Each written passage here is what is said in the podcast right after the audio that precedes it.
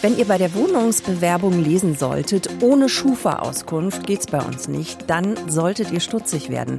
Denn da hat sich ein Geschäft entwickelt, das es so gar nicht geben dürfte. Unser Thema jetzt. Deutschlandfunk Nova.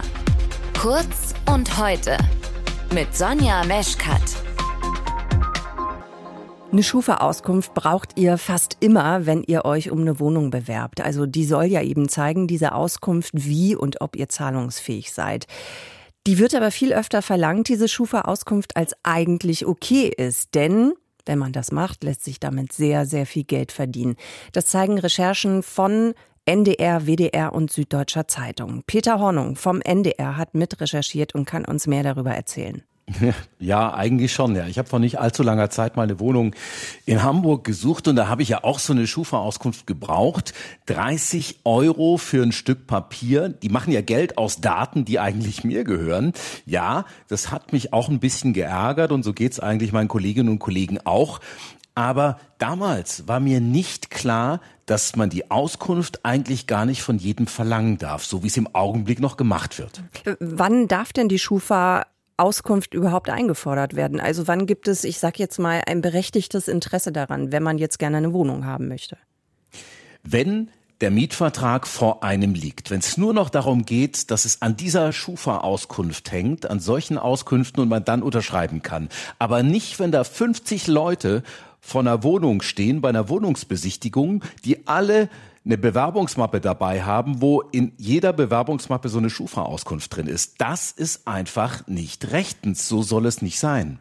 Ihr sprecht ja da bei euren Recherchen wirklich von Millionen, die da verdient werden. Wer verdient denn dann genau woran wie viel? Naja, es ist im Fall von Immoscato 24 und der Schufa beide. Die teilen sich das nach unseren Informationen. Die sagen offiziell nichts dazu, aber wir wissen eigentlich, die teilen sich das.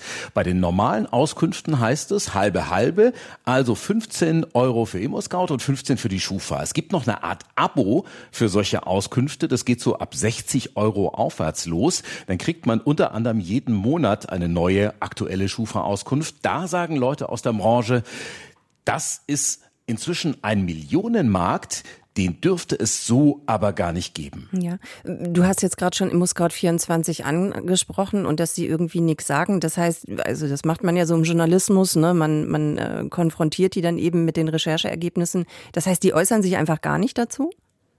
Doch, die äußern sich nicht dazu, wie sie das Geld aufteilen. Aber okay. ansonsten sagen sie, wir tun nichts Unrechtes. Die Schufa, die sagt gleich, also was unser Vertragspartner ImmoScout24 in seiner Werbung sagt, dafür können wir überhaupt nichts. Und ImmoScout sagt, wir tun eben nichts Illegales. Aber der Punkt bei der Geschichte ist ja, dass die Verbraucherschützer sagen, ihr tut in eurer Werbung so, als bräuchte jeder so eine Auskunft und ihr führt damit die Leute in die Irre. Nur ganz hinten in den FAQ, da sagen sie, es darf ein Vermieter eigentlich gar nicht verlangen, so eine Auskunft gleich. Aber in der Werbung ganz vorne, viel prominenter sagen sie, habt die jeder dabei, so eine Auskunft. Hm.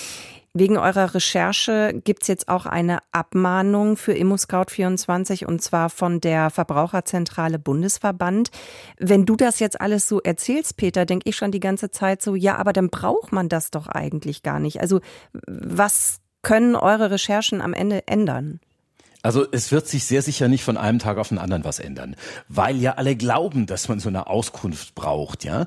Wenn man jetzt eine Wohnung sucht, wer auch eine Wohnung vermietet, äh, einfach alle glauben das. Und wenn ich aber jetzt morgen irgendwie zu einer Besichtigung gehe und so eine Auskunft nicht dabei habt, dann ziehe ich den kürzeren ziemlich wahrscheinlich, weil alle irgendwie so im vorauseilenden Gehorsam sowas schon dabei haben. Was jetzt passieren kann, ist, wenn diese Abmahnung erfolgreich ist von den Verbraucherschützern, dann würde ja vielleicht ImmoScout24 seine Werbung verändern.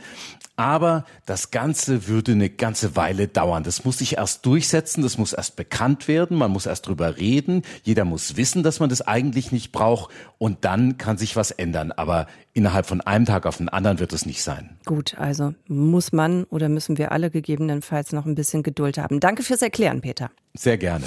Deutschlandfunk Nova. Kurz und heute.